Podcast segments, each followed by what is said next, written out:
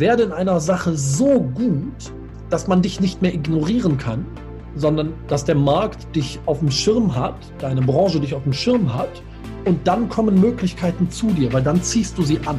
Das ist das Gesetz der Anziehung.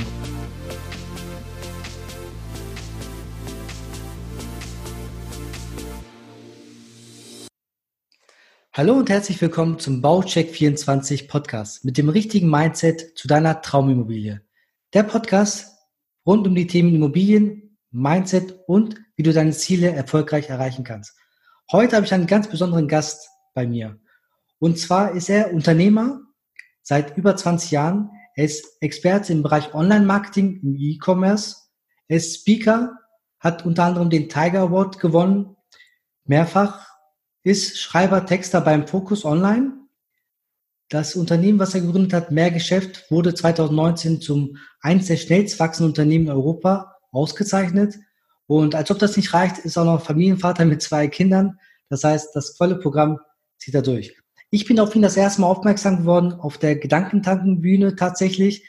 Damals gab es noch so 20.000 Aufrufe, jetzt sind es über 70.000 Aufrufe. Also jeder, der das noch nicht gehört hat, unbedingt ein Must und ja, und dann habe ich sein Kompendium geholt. Das zeige ich euch hier mal. Auch sehr, sehr spannend, um wirklich zu starten mit dem Online-Business, um zu gucken, was ist wichtig, wie gehe ich vor und ja, dass man eine Struktur hat. Ich spreche nicht von keinem anderen als von Pascal Fay. Herzlich willkommen. Ja, danke dir, mein Lieber, für dieses, äh, für dieses sagenhafte Intro. Das, äh, das war sehr lieb. Vielen, vielen Dank. Und hallo, liebe Zuschauer, liebe Zuhörer, wo auch immer du dich gerade befindest. Äh, ich freue mich. Super.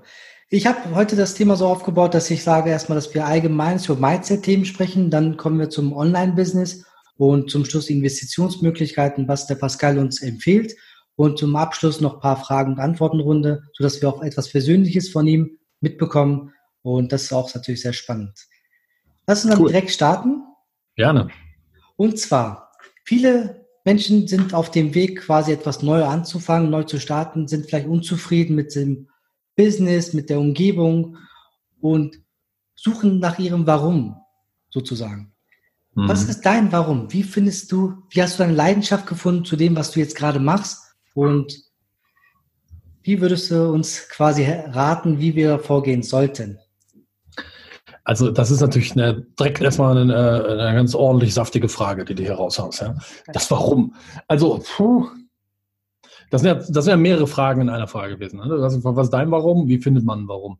So, ähm, wer bin ich, das beantworten zu können? Aber vielleicht erzähle ich so ein bisschen mal aus meiner eigenen äh, Praxis ähm, das Warum war bei mir nie, ähm, es war bei mir nie ein Geldbetrag oder sowas, sondern das Warum war einfach Lust auf Erfolg. Und ich vergleiche das oft mit dem Sport. Unternehmertum vergleiche ich auch oft mit, mit Sportdisziplin. Wenn du dir so einen Profifußballer anguckst, nimm mal, keine Ahnung was, Thomas Müller von Bayern. Ob man den jetzt mag oder nicht, ist egal. Der verdient irgendwie, keine Ahnung was, 12 Millionen im Jahr oder so, das schon seit zig Jahren. Also über Geld muss der sich wahrscheinlich keine Sorgen mehr machen. Ne? Also der ist, der ist durch, der muss nie wieder in seinem Leben arbeiten. Ähm, warum spielt er Fußball? Warum spielt er immer noch Fußball? Warum quält er sich durch diese Trainings? Warum setzt er sich diesem Druck aus, medial, aber so wie eben auch kompetitiv? Naja, weil er halt einfach Bock drauf hat und weil er Ehrgeiz hat und weil er, weil er ich nenne das mal Goldmedaillen sammeln will. Und das ist genau das, wie es bei mir eben auch ist. Ich habe einfach Bock auf Erfolg. Und jetzt kann ich nicht besonders gut Fußball spielen. Deswegen sage ja gut, ähm, Unternehmertum ist für mich ein Weg, wie ich, wie ich dennoch so dieses, wie ich mich spüren kann. Und ich finde, das ist das schönste Vehikel, ein eigenes Unternehmen zu haben, um auch direktes Feedback für sein eigenes Wirken zu kriegen ob du Gutes getan hast, ob du im Sinne von, also war es gut, war, war es richtig, war es ein Erfolg oder eben war es ein Misserfolg. Und das ist halt genau das, was ich meine mit du spürst dich. Du kriegst in welcher Form auch immer Lob, Anerkennung für Erfolge, mhm. ähm, bis hin zu, es spiegelt sich auf dem Konto wieder. Aber du kriegst eben auch die volle Breitseite, wenn Dinge nicht klappen. Du musst den Kopf hinhalten. Das ist wie, bei, bei Tempo 200 den Kopf aus dem Fenster halten. Du spürst dich, ja. Du hast, boah, auf einmal spürst du deine Konturen, du spürst dich. Und das ist mein Warum. Dieses Gestalten und ich habe einfach Bock auf Erfolge und Goldmedaillen sammeln. So, was sind Goldmedaillen? Goldmedaillen sind kleine wie aber auch große Erfolge. Das kann irgendein Deal sein, den wir, den wir geschafft haben. Das kann irgendein besonderes Event sein, ähm, bei dem ich irgendwie, boah, irgendwie einen guten Umsatz gemacht habe. Ja, so das Event kann der Monat an sich sein, das kann ein besonderer Tag sein. Was auch immer. Es sind die kleinen sowie aber auch die großen Erfolge im Unternehmertum. Das muss aber auch nicht immer nur monetär sein, sondern das kann auch sein, cool, du arbeitest an einem, an einem Produkt seit Monaten und endlich ist es fertig und du, du launchst es und Kunden konsumieren es und sind A zufrieden und B erreichen sie auch Ergebnisse. Sprich, also du, du hinterlässt Fußspuren. Also auch, auch das ist Erfolg, auch das ist eine Goldmedaille, wie ich finde, die man sich umhängen kann. Und im ganz Großen ist es vielleicht auch der Verkauf eines Unternehmens, hm, was wir, was wir auch schon ein, zwei Mal gemacht haben. Ähm, das ist auch eine Goldmedaille. Also mein Warum ist einfach, ich habe Bock auf Erfolg. Mhm. Ohne das mit schnödem Geld beantworten zu müssen, weil spätestens, wenn der Kontostand auf einem gewissen Level ist, merkst du, ja, okay, Geld ist tatsächlich gar nicht so der Treiber. Mhm. Ne? Ähm, so.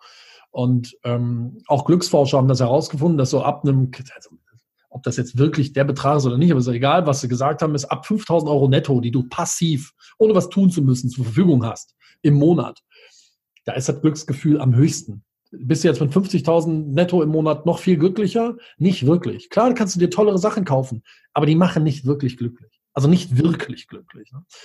Und ja, das ist so mein Warum. Wie findet man sein Warum? Das ist gar nicht leicht. Da gibt es mehrere Ansätze. Ich bin ein Freund von zwei Ansätzen. Ansatz Nummer eins ist, finde raus, was du liebst und dann finde einen Weg, damit Geld zu verdienen. Also sprich, ein Geschäft aufzubauen. Jetzt sagt man ja, oh ja, klingt so leicht, wie findet man denn raus, was man liebt?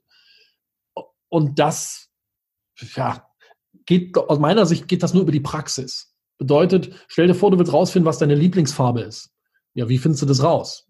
Ganz einfach, indem du dir einfach, keine Ahnung, was kaufst eine Packung Buntstifte, da sind 20 Farben drin, die guckst du dir an. Du spielst damit, du testest das und dann kristallisieren sich drei, vier Farben raus, was die gefallen mir besonders gut. Ja, okay, also nimmst du nur noch die vier und guckst, welche gefällt dir am besten. Und so genauso geht das in der Praxis. Finde raus, was du liebst. Das kannst du nicht mit dem Kopf, das musst du mit dem Herz machen und mit dem Bauch. Und um, um das Herz und den Bauch anzuschalten, musst du den Kopf ausschalten. Wie geht das? Nur durch die Aktion. Ja, schon Tony Robbins sagt ja, Motion creates emotion. Also Bewegung kreiert Emotion. Und Emotion brauchst du, um rauszufinden, was macht dir Spaß. Und das ist wieder der, genau der Punkt. Komme die Aktivität. Probiere Dinge aus. Hm, niemand sagt, dass das innerhalb von 72 Stunden passieren muss oder innerhalb von einem halben Jahr. Alle, die am Anfang stehen, ich kann euch nur sagen, setzt euch nicht so sehr unter Druck. Ähm, macht mal, startet mal und auf dem Weg werdet ihr schon rausfinden, was euch Spaß macht. So, das war der erste Ansatz. Finde raus, was du liebst und find dann einen Weg, damit Geld zu verdienen.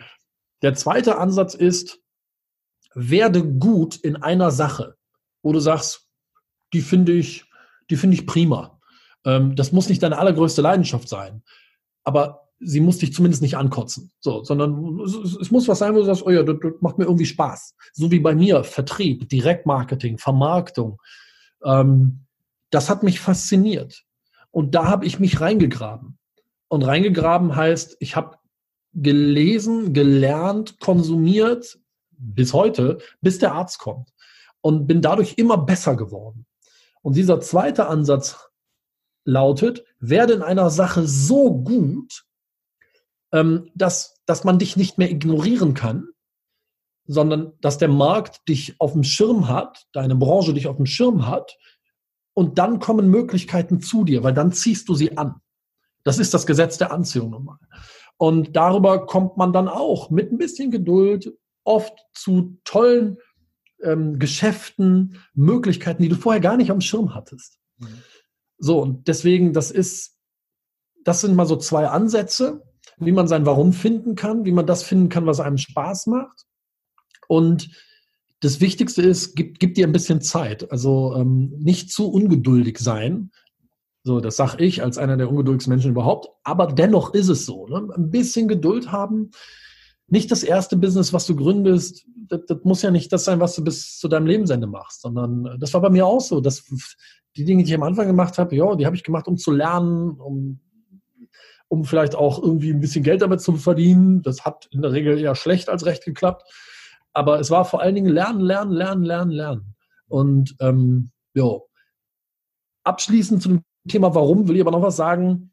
Ich gebe dem Ganzen gar nicht so die Bedeutung. Mir war mein Warum, ehrlich gesagt, immer ziemlich scheißegal. Weil, weißt du, ich erlebe es heutzutage so sehr, dass die sich irgendwie eine Woche einschließen, ins Kloster gehen, irgendwo nackt auf dem Felsen sitzen und beten, dass das Warum vom Himmel fällt. Das ist so, in der, in der Zeit habe ich schon wieder das nächste Geschäft gegründet, weißt du, das ist so, warum muss das Warum denn so zwingend klar sein? ich gehe da viel pragmatischer ran. Ärmel hochkrempeln, sagen, ach komm, wo ist eine Möglichkeit, was wird dir irgendwie so einigermaßen Spaß machen und dann mal machen. Und auf dem Weg kommt das Warum. Der Weg ist das Entscheidende und gar nicht so sehr das Ziel, aus meiner Sicht. Spannend. Super, vielen, vielen Dank dafür. Ich habe auch schon mal gesagt, der entstehende kreative Prozess quasi ist viel wichtiger als wirklich das Ergebnis dann an sich. Weil ja. meistens dauert das ja länger und man muss ja auch irgendwo zufrieden sein, diesen Weg durchzuziehen. Und wenn das dir keinen Spaß macht, nur weil du irgendwo vielleicht etwas erreichen möchtest, bist du wahrscheinlich zum Schluss auch nicht so zufrieden, als wenn du das gesamte, den Entstehungsprozess sozusagen genießen kannst auch. Das ist absolut so, ja. Schön. Und in diesem Zusammenhang sagen wir mal, okay, man weiß, testet einige Sachen aus, probiert was und schaut, das passt zu mir, das passt nicht zu mir und in die Umsetzung muss man natürlich kommen. Das ist mit das Wichtigste überhaupt. Viele meinen ja, viel Wissen ist wichtig, aber Wissen ist Macht. Aber letztendlich kommt es ja schon so, dass das angewandte Wissen schon wichtiger ist und das ist schon mächtiger irgendwo, äh, weil man das auch anwenden muss. Und da fehlt oftmals auch die richtigen Kontakte, das richtige Umfeld. Und in diesem Zusammenhang hört man auch viel von der Umgebung beispielsweise, ja, das ist äh, zu schwierig oder das haben schon viele Leute versucht, beispielsweise die ganzen negativen Einflüsse von außen, wo auch viele wirklich Selbstzweifel bekommen. Auch ich habe damals äh, ein bisschen was unsicher, gehst du denn in die Weg in die Selbstständigkeit oder nicht? Ja, Steuern, Finanzamt und dies und das, gibt es viele Risiken, was ist, wenn keine Projekte kommen, keine Aufträge kommen. Aber ich bin letztendlich froh, dass ich das gemacht habe und nicht auf die Leute gehört habe, die das vielleicht das Gegenteil behauptet haben. Meistens sind das auch die Leute, die selber vielleicht das gar nicht gemacht haben und äh, auch nur selber von irgendwelchen Dritten gehört haben. Daher, was würdest du uns empfehlen? Wie findest du das richtige Umfeld, so dass du auch wirklich eher nach oben gehen möchtest und nicht irgendwo stagnierst und bleibst, stehen bleibst mit den Leuten, die vielleicht eher negativen Einfluss auf dich haben? Also ich glaube, Erfolg zieht Erfolg an. Und um ein erfolgreiches Umfeld aufzubauen, braucht man keinen materiellen Erfolg, sondern man braucht Erfolgsmindset. Und dafür ist eine der wichtigsten Voraussetzungen, davon bin ich wirklich durchdrungen, dass man zutiefst davon überzeugt sein sollte, jeder, der hier zuhört, sollte zutiefst davon überzeugt sein, dass du selber dein Leben, dein Umfeld, deine Umstände und die Ergebnisse in deinem Leben selber gestalten kannst. Mhm. So.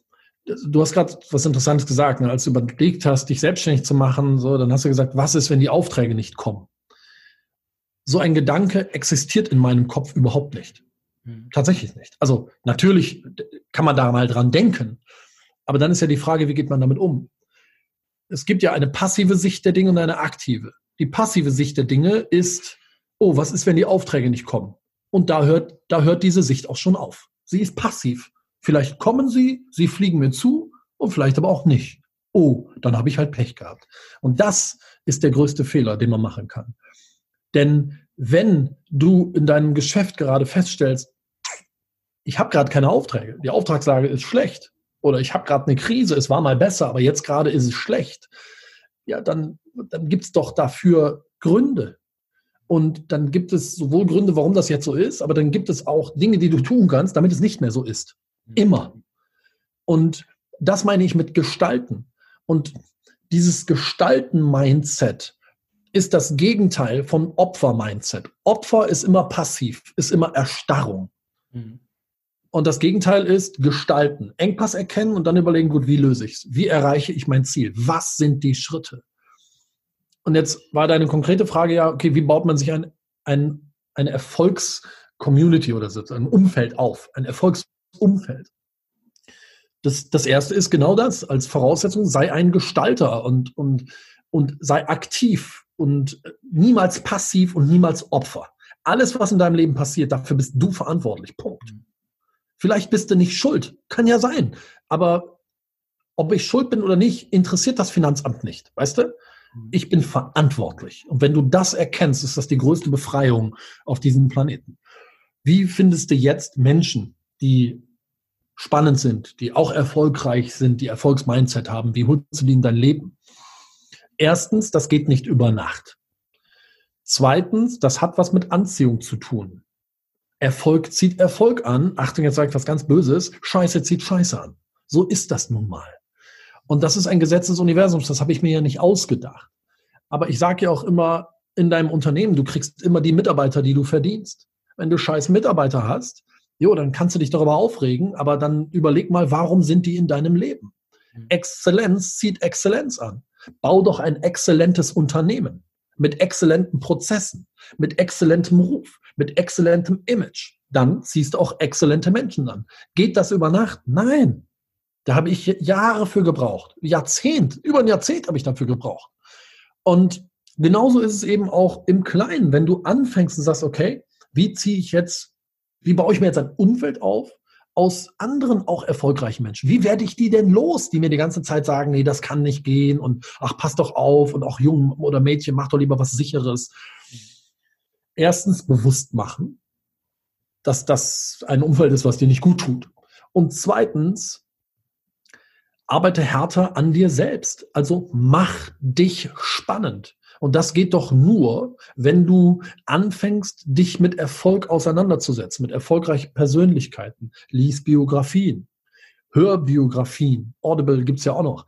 Ähm, geh zu Seminaren, Buch Coachings. Und Achtung, lesen, lesen, lesen ist das Wichtigste zum Thema Persönlichkeitsentwicklung, zum Thema Biografien, zum Thema Unternehmertum, zum Thema Verkauf, zum Thema Vermarktung, zu allem, was so in diesem Kosmos existiert. Und je mehr du dich damit auseinandersetzt, das macht ja was mit dir. Das ist wie wenn du jeden Tag zwei Big Macs isst. Das macht ja auch was mit dir, weil nach einem Monat siehst du kacke aus.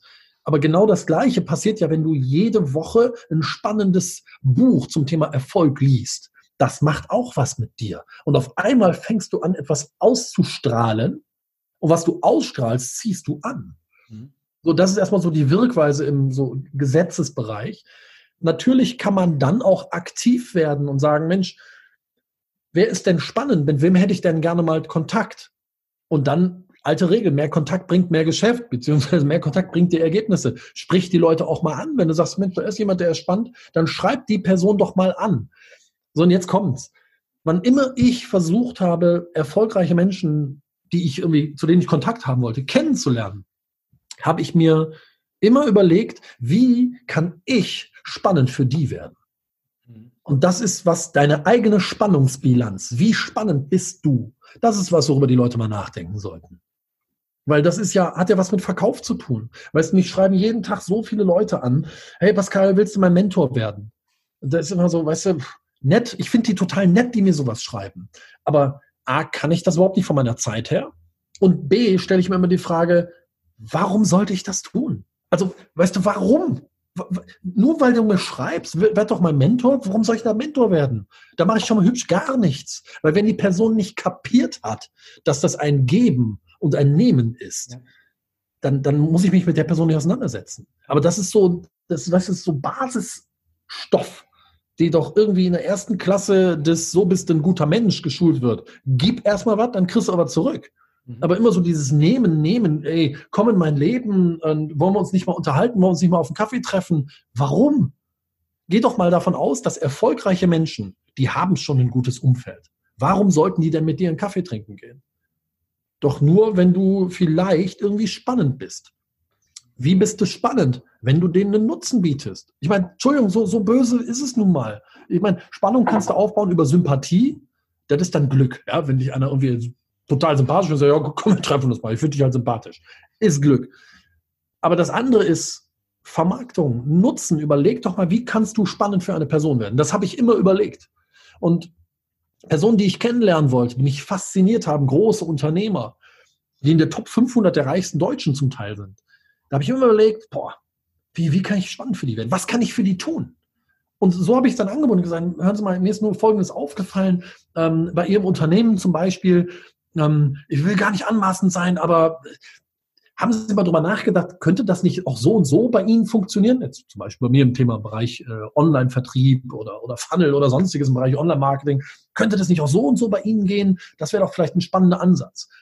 Und siehe da, auf einmal hat er gesagt, oh, äh, interessant, ähm, könnten Sie sich vorstellen, also bei, bei, einem wirklich ganz, ganz bekannten Unternehmer in Deutschland, habe ich das genauso gemacht. Er hat gesagt, könnten Sie sich vorstellen, mal äh, bei mir in die, ähm, in, in die Zentrale zu kommen, die Konzernzentrale, um vor meinen Abteilungsleitern da einen, einen Vortrag zuzuhalten? Ich so, äh, ja klar. Auf einmal saß ich, stand ich da, 60 Abteilungsleiter und ich habe einen Vortrag gehalten. Habe ich dafür was genommen? Nein. Habe ich for free gemacht und das ging einen halben Tag. Aber rat mal, was danach passiert ist. Ich war bei der Person echt auf dem Radar. Der war mir dankbar. Der fand mich auf einmal spannend. Und deswegen immer nur erst geben, geben und dann kriegst du auch.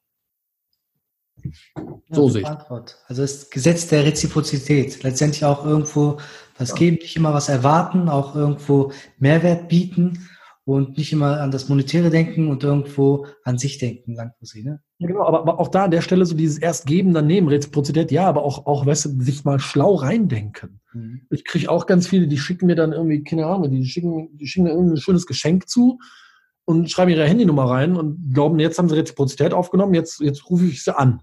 Nein. Also ich, ich wertschätze das ja, ich finde das toll, ich bedanke mich da auch für, aber Nutzen jemandem zu bieten, hat ja mehr, also hat, da, da steckt mehr dahinter, als jemandem ein Geschenk zuzuschicken. Und richtig überlegen, was könnte die Person für Ziele haben? Und was könnte sie für Engpässe haben? Und wie kannst du dieser Person helfen, ihre Ziele zu erreichen oder ihre Engpässe zu lösen? Mhm. Das ist der richtige Ansatz, um spannend für andere zu werden. Super spannend. Vielen, vielen Dank dafür. Vielleicht kommen wir jetzt äh, zum Businessaufbau. Letztendlich bist du ja der Experte von Unternehmen gründen, aber auch unterstützen bei der Gründung von vielen Unternehmen, auch die Leute begleiten quasi zum Erfolg hin, dass sie wirklich etwas aufbauen. Ähm, wenn du jetzt einen quasi an der Seite, an die Seite nehmen würdest, wie würdest du ihm, was würdest du ihm raten, welche Schritte er zu Beginn machen sollte? Sollte er sich sehr viel quasi recherchieren, mit der, mit der Materie, Thematik sehr viel auseinandersetzen oder sollte er schon direkt in die Umsetzung kommen? Aber da ist natürlich das Risiko vielleicht groß, dass er irgendwo scheitern könnte.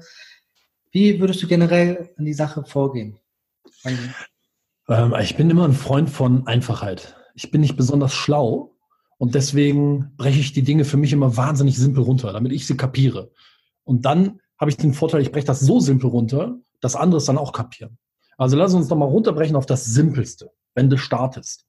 Da gibt es ein Angebot und es gibt eine Zielgruppe. Die musst du miteinander matchen. Und wenn du bei Null startest, ist aus meiner Sicht der Fehler, zu sehr in der Konzeptionierung zu bleiben. Wie könnte das Angebot aussehen? Wer könnte die Zielgruppe sein? Das würde ich durchbrechen und einfach mal in die Praxis gehen. Und in die Praxis gehen heißt, das ist die sogenannte Proof of Concept Phase, wo du beweist, klappt es, klappt es nicht. Mein Konzept ist es machbar oder nicht. Du hast ein Angebot, und du hast eine Zielgruppe.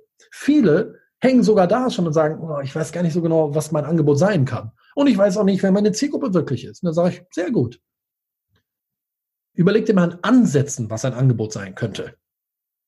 Und dann geh mal raus und sprich mal mit Menschen, von denen du glaubst, die könnten in deiner Zielgruppe sein. Und was ich am Anfang immer sage, ist, sprich mal mit mindestens irgendwie, und so dieser Proof of Concept Phase, sprich mal mit mindestens 50 bis 100 Menschen aus deiner Zielgruppe. Ruf die doch mal an oder geh mal vorbei. Und da gibt es einen ganz simplen Ansatz. Sag, Entschuldigung, ich, ich brauche mal bitte Ihre Hilfe. Ich bin hier Gründer oder Gründerin und ich möchte Folgendes hier machen, aber ich, wissen Sie, ich, ich bräuchte mal so ein bisschen Feedback aus dem Markt und ich, ich schätze Sie sehr. Ich glaube, Sie mh, hm, könnten mir vielleicht innerhalb von wenigen Minuten aber nur sagen, ob ich da um Holzweg bin oder ob, ob meine, die Idee für mein Angebot gut ist. Hätten Sie vielleicht mal ein paar Minuten Zeit und ich darf Ihnen ein paar Fragen stellen. Und wenn du das machst, du sprichst mal einfach 50 Menschen an, dann wirst du erstaunt sein, wie viele sagen, ja klar, komm, ich, ich, ich helfe dir, weil Menschen wollen helfen. Aber der magische Satz ist, ich brauche mal bitte Ihre Hilfe. Übrigens, äh, egal wo du bist in deinem Leben, ob im Hotel, an der Rezeption oder am Mietwagenschalter, egal ob im Ausland oder in Deutschland, ähm, geh, wenn du was willst, geh zu Menschen hin und sag, ich brauche mal bitte eben ihre Hilfe. Wenn du das vorwegschiebst, hast du eine viel höhere Quote des Erfolgs, dass Menschen dir wirklich helfen. Also, ähm, Proof of Concept Phase, teste dein Angebot und teste deine Zielgruppe und finde durch klassische, echtes Befragen deiner Zielgruppe heraus, ist die Idee für dein Angebot brauchbar und ist deine Zielgruppe wirklich die, die du denkst, aber vor allen Dingen lernst du über deine Zielgruppe Pain und Pleasure. Und das ist immer wieder das Pain und Pleasure. Denn der Mensch reagiert und handelt auf diesen zwei Ebenen. Pain, also Schmerz, Schmerz vermeiden, oder Pleasure, Freude empfinden. Mhm. Und, und, dort findest du ja die Pain Points deiner Zielgruppe heraus. Wo brennt denen der Kittel? Welche Engpässe haben die? Aber du findest auch die Pleasure Points. So dieses, ah, wo wollen sie hin? Welche Ziele, welche Bedürfnisse haben die? Wo wollen die hin? Und das, das, was du da sammelst an Informationen, ist wichtig für zwei Sachen. Nämlich erstens für die Verfeinerung deines Angebots, weil du auf einmal neue Ideen kriegst und sagst, ah cool, guck mal, das könnte ich auch noch mit reinpacken. Weil ich habe festgestellt, irgendwie 60 Prozent der Menschen, die ich befragt habe, die haben diesen Engpass. Also kann ich den doch lösen. Das ist das Erste. Du, du lernst, wie du dein Angebot besser machst. Und das Zweite ist, du lernst Dinge, die du für die Vermarktung deines Angebots brauchst. Weil da kacken ja die meisten ab. Die haben ein tolles Angebot, aber so, ja, tolle Idee, kennt auch keiner, also äh, kauft's auch keiner. Schade. Vermarktung bedeutet ja, Menschen zu begeistern und zu motivieren, ähm, da, ja, am Ende dein Angebot zu kaufen. Und das geht doch nur, indem du es schaffst, ihre nochmal, hier Pain Points, aber auch Pleasure Points zu adressieren. Und in deiner Kommunikation, in deiner gesamten Vermarktung, in Anzeigen, in Texten, im Telefonat, im persönlichen Verkaufsgespräch oder was auch immer, richtig auf den Punkt zu adressieren, eben anzusprechen, so dass Menschen sagen, oh Mensch, das ist aber interessant. Ja klar, das, das würde ich mir gerne mal angucken. Ach super, ja, ich würde gerne kaufen. So, und das, das nenne ich die Proof of Concept Phase. Fang damit mal an. Und wenn du dann eine Idee hast, boah cool, so könnte es aussehen, dann akquiriere die ersten Kunden. Und das ist dann die Phase, wo ich sage, da, da baust du dein Angebot mehr oder weniger fertig und holst dir gerne auf organische Weise. Da würde ich noch gar nicht so viel Geld für Online-Werbung oder so ausgeben, sondern ich würde erstmal nur offline gucken, wo kriegst du Kunden her. Da generierst du mal schon den ersten Umsatz, dass du so ein bisschen Luft unter den Flügeln kriegst und lernst weiterhin dein, dein Angebot zu verfeinern, lernst aber auch weiter Vermarktung und dann kannst du in Phase 3 gehen. Das nenne ich die Automatisierung. Und da gibt es zwei Dinge, die es zu automatisieren gibt, aus meiner Sicht. Das erste ist der Vertrieb. Die Kundengewinnung soll maximal automatisiert funktionieren. Und das zweite ist die Leistungserbringung. Denn die meisten Unternehmerinnen und Unternehmer da draußen sind ja wie in so einer Wippe. Die investieren Zeit in Vertrieb, gewinnen einen Kunden. Jetzt müssen sie sich um den Kunden kümmern. Jetzt haben sie aber keine Zeit mehr, sich um Vertrieb zu kümmern, also geht die Wippe wieder so. Und so sind die ganze Zeit in dieser Wippe. Entweder haben sie Zeit für Vertrieb oder sie haben Zeit für Leistungserbringung. Und deswegen sage ich nein, diese zwei Dinge gilt es maximal zu automatisieren. Und dafür hilft uns natürlich das Internet wahnsinnig. Das ist, das ist ja toll. Und das ist aber erst Phase drei. Viele machen den Fehler, die fangen in Phase eins direkt mit dieser Automatisierung, mit Online-Marketing und Co. an, äh, kostet richtig Geld, fallen auf die Schnauze und sagen, oh ja, das klappt ja gar nicht bei mir. Ja, der größte Problemfaktor ist aus meiner Sicht, dass das Angebot nicht gut ist und dass sie nie gelernt haben, richtig, wie Vermarktung funktioniert. Und mhm. das sind wichtige Voraussetzungen, die man nur in der Praxis lernen kann, für die man sich auch gern mal zwei, drei, vier Monate Zeit nehmen darf, auch ein halbes Jahr, um das zu lernen. Und dann erst in Phase 2 und 3 zu gehen. Mhm. Da kommen wir wieder zum Thema wie vorhin, dass man ungeduldig ist manchmal, dass man versucht, irgendwie schnell zu den Erfolgen, zu Ergebnissen zu kommen. Dabei ist das ein ganz normaler Prozess, dass man das Schritt für Schritt aufbaut und dann irgendwann wirklich in diese Vermarktung, Automatisierung kommt. Ja, Ungeduld ist gut. Ungeduld ist gut für eine Sache, für Drive. Ähm, weil, weißt du, die tollsten Ideen bringen nichts, du hast das zu Beginn gesagt. Ähm, Wissen ist nett, aber Umsetzung ist der Schlüssel. Genau. Ich nenne das Execution. Mhm. Und da, da scheitern leider auch ganz, ganz viele, weil sie irgendwie, die leiden am Shiny Object Syndrome. Ne? Die sehen immer die nächstgrünere Wiese und sobald es schwierig wird in dem eigenen, was sie tun, sagen sie, oh Mensch, irgendwie, bei dem anderen sieht das so leicht aus, oh komm, ich mach das. Und dann springen sie zack auf die andere grüne Wiese. Und das ist der Tod. Das wird nie funktionieren, weil rate mal, keine Wiese ist grüner als deiner. Kein Geschäftsmodell ist leichter als deins. Wirklich nicht. Alle haben ihre Schwierigkeiten, Herausforderungen. Und diese Ungeduld nutze die, um den Drive, um das Feuer beizubehalten, auch in so schwierigen Phasen, wo mal Engpässe kommen, wo Hürden kommen, durchzuhalten und zu machen. Mhm. Und hier kommt's. Mach weniger. Mach weniger Sachen, aber mach sie besser. Und besser bedeutet mit mehr Qualität und wirklich bis zum Ende führen. So dass du nicht so viele lose Enden hast und sagst, boah, ich habe so viele tausend Sachen zu tun, ich weiß gar nicht, wie ich das jetzt so, weil schon Tony Robbins sagt, Confusion kills execution. Also Verwirrung killt deine Umsetzung. Mhm. Und was ist das Gegenteil von Verwirrung? Einfachheit und Klarheit. Und das kriegst du nur, indem du wenige Sachen machst. Also mach weniger Dinge, da musst du Geduld haben ähm, und sag Nein zu ganz vielen Sachen. Und konzentriere dich immer nur Stück für Stück auf, auf wichtige Teilbereiche. Die setzt du um und dann machst du erst das nächste. Das ist der Schlüssel eines erfolgreichen Unternehmens. Das ist aber auch der Schlüssel zum Beispiel einer erfolgreichen Beziehung. Die Kunst ist, Nein zu sagen. Gibt es da draußen andere schöne Frauen? Ja, klar. Sehr. Die Kunst ist Nein zu sagen, weißt du? Weil sonst hast du ein Problem in dem, was du hast.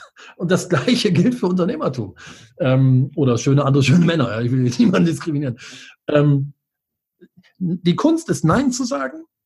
Die Kunst ist Einfachheit und Fokus. Und Ungeduld ist gut, aber nutzt die Ungeduld nicht für Hektik und für Aktionismus, sondern für den Drive, für das Feuer, kontinuierlich dein Haus weiter zu bauen. Ganz, ganz spannend. Ja, das, das sind die, glaube ich, Grundgedanken, die wir, denen die meisten, das, was den meisten fehlt, weil man versucht irgendwo schnell an das Ergebnis zu kommen und dass man irgendwo so ein Basis und Fundament quasi schafft und ähm, da ist vielleicht diese Unsicherheit dann da, dass dann auf einmal gesehen wird, okay, der andere Bereich läuft vielleicht besser, so wie es von außen scheint. Und dann springe ich mal rüber, solange ich nicht, noch nicht angefangen habe, so richtig. Und dann hast du natürlich keinen Fokus auf diesem Bereich und kannst natürlich nicht irgendwo Erfolge nachweisen. Richtig. Sagen wir mal, wir haben unsere Mindset-Themen für uns im Kopf quasi eingeprägt. Wir wissen, okay, das Erfolgsmindset, wir wissen, dass wir uns fokussieren müssen, haben unsere Richtung ausgewählt und kommen in die Umsetzung mit den richtigen Partnern vielleicht an der Seite. Und jetzt haben wir schon ein bisschen Geld verdient und möchten uns irgendwo investieren. investieren. Das heißt, wir wollen uns irgendwo eine Altersvorsorge sichern, vielleicht passives Einkommen generieren zusätzlich, das äh, Geld quasi auch irgendwo weiter arbeiten lassen. Was ist deine Meinung hierzu? Wann würdest du den Unternehmern quasi sagen, dass sie jetzt einsteigen sollten, mit Geld vielleicht oder mit dem Unternehmensstatus, wo man sich befindet. Und wenn der richtige Zeitpunkt da ist, in welchen Bereichen würdest du an deren Stelle investieren? Also auch an mich beispielsweise. Ich bin seit fünfeinhalb Jahren selbstständig und habe ein regelmäßiges Einkommen, baue jetzt mein Online-Business auf, auch unter Unterstützung vom Mehrgeschäft. Und jetzt ist natürlich die Frage, wenn das erste passive Einkommen generiert wird, wie guckt man sich in die Umgebung? Wie, was versucht man irgendwo aufzubauen? Ich komme aus dem Immobilienbereich. Ich würde sagen, Immobilien ist schon Betongold. Irgendwo hast du die Sicherheit. Auf der anderen Seite das Streuen in vielen Bereichen ist vielleicht interessant. Wie gehst du an die Sache ran oder wie, wie machst du das? Ich glaube nicht, dass ich im Bereich Investieren ein Experte bin. Ähm, dennoch möchte ich gerne meine Sichtweise dazu mal kurz schildern. Ich glaube, investieren kostet Geld. Haha, das, das ist ja interessant, was du da sagst, Pascal. Aber wie meine ich das? Ähm, das kostet auf der einen Seite Geld, weil du eine Summe X nimmst und sie investierst in einen Asset, sei es eine Immobilie, sei es eine Firma, sei es äh, Aktien, was auch immer. Aber auf der anderen Seite kostet es auch Geld, weil es Aufmerksamkeit kostet. Mhm. Und diese Aufmerksamkeit Du hast ja nur ein Aufmerksamkeitspolster von, sagen wir mal, 100 Prozent. Und wenn du jetzt anfängst, irgendwo zu investieren, dann nimmst du von deinen 100 Prozent Aufmerksamkeit immer x Prozent weg. Punkt. So. Es sei denn, du hast so viel Funny Money, also wirklich, wir, wir sprechen über Millionen, wo du sagst, ja gut, komm, hier packe ich mal eine Million rein, da packe ich eine Million rein, ob sie weg ist oder nicht, ist mir egal. So, ne? Gibt es ja auch die Leute, aber ich glaube, über die sprechen wir jetzt gerade nicht. Ähm, das heißt also, per se erst einmal kostet es nicht nur Geld, sondern es kostet auch Fokus. Es kostet Fokus, es kostet Aufmerksamkeit und damit kostet es Geld und zwar in deinem Haupttätigkeitsfeld. Mhm. Das heißt, deine erste Frage war, ab wann sollte man denn anfangen? Ich glaube, viele fangen viel zu früh an. Auch da wieder bin ich ein Freund von Fokus, von Klarheit und von, von Einfachheit. Mhm. Denn zu früh bedeutet aus meiner Sicht, dass dein, nehmen wir mal, wir sprechen jetzt mal die Unternehmerinnen und Unternehmer an, dein, dein, dein Business, dein Brot- und Buttergeschäft, was du hast, ähm, wenn du anfängst zu investieren, vernachlässigst du das. Immer. Und das machen viele zu früh. Mhm. Ähm, deswegen würde ich immer sagen, also schau mal, dass dieses Unternehmen wirklich, also mal so weit automatisiert ist. Ich sage immer, ein Unternehmen ist ein kommerzielles, profitables Business, das ohne dich funktioniert. Mhm. Ähm, wenn das wirklich so ist, viel, viele sagen das, ja, ja, funktioniert ohne mich, aber dann ne, also ist ja einfach nicht der Fall. Wenn es wirklich ohne dich funktioniert, dann kann man anfangen zu investieren, aus meiner Sicht. Und das machen viele viel zu früh. So. Mhm. Ähm, in was kann man investieren? Ich glaube, ähm, das, was Warren Buffett mal gesagt hat, ist ein sehr schlauer Satz kaufe nur, was du auch verstehst. Hm. Das gilt nicht nur für Aktien aus meiner Sicht, sondern für mich gilt es auch für Immobilien und für mich gilt es auch für Unternehmen, für Geschäfte. Viele Menschen um mich herum auch, die irgendwo investiert haben und Geld verloren haben, haben das aus meiner Sicht häufig dann verloren, wenn sie nicht wirklich Ahnung davon hatten, in was sie da investiert haben. Ähm, ich zum Beispiel besitze keine Immobilien. Noch nicht ich will Immobilien besitzen. Und ich fange auch jetzt darüber an nachzudenken. Ähm, aber ich habe das bewusst noch nicht getan, weil ich keine Ahnung davon habe. Jo, ich habe ein paar Bücher gelesen und ich kenne auch irgendwie die ganzen Immobiliencoaches da draußen und mit dem Bekanntesten gehe ich auch regelmäßig essen und bin gut Freunde mit dem. Aber das heißt noch lange nicht, dass ich deswegen jetzt anfange zu investieren, weil ich genau weiß, nee, ich glaube, um ein Objekt zu finden, muss ich mir mal 100 Stück angucken, weil ich richtig Ahnung davon haben will. Und die, die sagen, nein, nein, da brauchen wir noch nicht, sind die, die hinterher kotzen, weil sie einfach Geld verlieren, weil sie auf einmal zu viel Arbeit mit ihren Investments haben. Und das kostet sie wieder Fokus für eigentlich das Geschäft, in dem sie Geld verdienen. Also uh, schwierig. Und deswegen glaube ich, wenn man es macht, macht, soll man es richtig machen. Und das bedeutet bei mir, Immobilien werde ich erst dann anfangen, wenn ich wirklich die Zeit mir nehmen kann, mich intensiv damit auseinanderzusetzen. Richtig intensiv. Und damit meine ich mal, ich nehme einfach mal ein paar Monate meines Lebens und kümmere mich um nichts anderes. Ich grabe mich voll in das Thema rein. Ich gucke mir Objekte an, ich spreche mit anderen. Ich will komplett verstehen, um was es geht, was die Hürden sind, was die, was die Hebel sind. Damit meine ich nicht nur im Finanzierungsbereich, um mein Asset-Portfolio aufzubauen, sondern in, in, in, an der Basis. So dieses, welche welche Substanz muss das Gebäude haben? Ähm, und welche Fallstrecke gibt es? Wie wenn ich mir ein altes Auto kaufe. Das sieht erstmal gut aus, ja, nett, ist schön geputzt, ja, aber guck mal unter dem Motorhaube, da ist dann echt äh, Katastrophe. So, und das gilt ja bei irgendwie genauso. Ähm, das gleiche gilt für Firmen, wenn du in Firmen investierst. Ich würde immer nur dann in eine Firma investieren, wenn ich entweder A, das Geschäftsmodell verstehe oder den Markt verstehe oder beides. Und die Vermarktung muss ich verstehen, weil meine Stärke ist Vermarktung, Vertrieb, Verkauf, Vermarktung. Und ähm, da, da muss ich zumindest in der Lage sein, mit meinem Know-how wertvolle Impulse geben zu können. Dass, wenn es mal nicht so läuft, ich sagen kann, ja, okay, dann probiert mal bitte Folgendes, damit ich eine Chance habe, dass es besser läuft, damit ich eine Chance habe, dass mein Investment zurückkommt. Äh, wenn ich in irgendwas investiere, wo ich keine Ahnung von habe, ist halt schwierig, weil dann bin ich wieder passiv. Da muss ich zugucken. Ich kann das aber aktiv nicht ändern. Und ähm, ne, das, das gilt nochmal, das gilt für Immobilien, das gilt für Unternehmen, für Aktien, ja, da kenne ich noch weniger aus, ehrlich gesagt.